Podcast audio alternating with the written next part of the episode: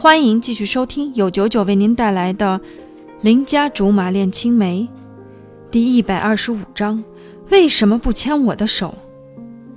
新一期比赛现场直播，来了比之前更多的媒体。关羽又高兴又忧伤，说是他的公司知名度大增。问题是以后恐怕没有第二届比赛了，为此我有不可推卸的责任。貂蝉只是说：“没关系，公众都是健忘的。”于是我们默默猫在导播间里看比赛。五进三思，杀得很激烈。尽管走后门事件让董卓的人气受挫，不过仍然有不少死忠的粉丝不相信谣言，一力支持到底。因而，在最后揭晓的观众投票的环节，董卓仍旧以高票数跻身前三甲。貂蝉不动声色提醒我：“把气儿喘匀了。”我摸摸胸口：“谁说我紧张了？”他不置可否：“我还不清楚你的作风，每次干了不该干的事情，其实都后悔，只是不说而已。这次要是董卓真的被踢出比赛，”你怕是比他还难受，就算他现在进了前三，你不一样自责。哎呦喂，我的白花花的银子哎！关羽适时出来插科打诨。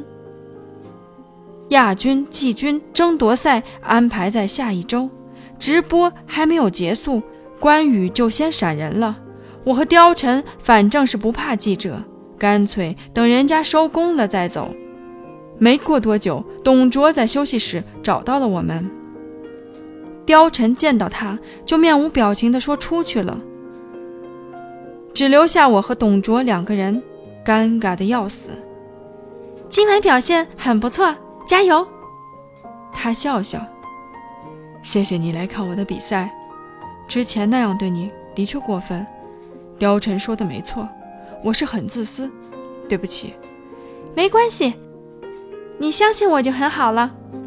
说完这句，就没有什么可聊的了。感情这事最伤不起，一次就能让人与人之间变得惟妙无比。最后，他借口说节目组还有事交代，遁走了。我长舒口气，当初那么轰轰烈烈、死皮赖脸、死乞白咧追在他屁股后面，现在连句整话都没法说，真郁闷。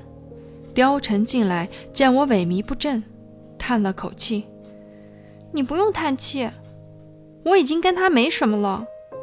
那就最好。听我话，以后少跟董卓来往。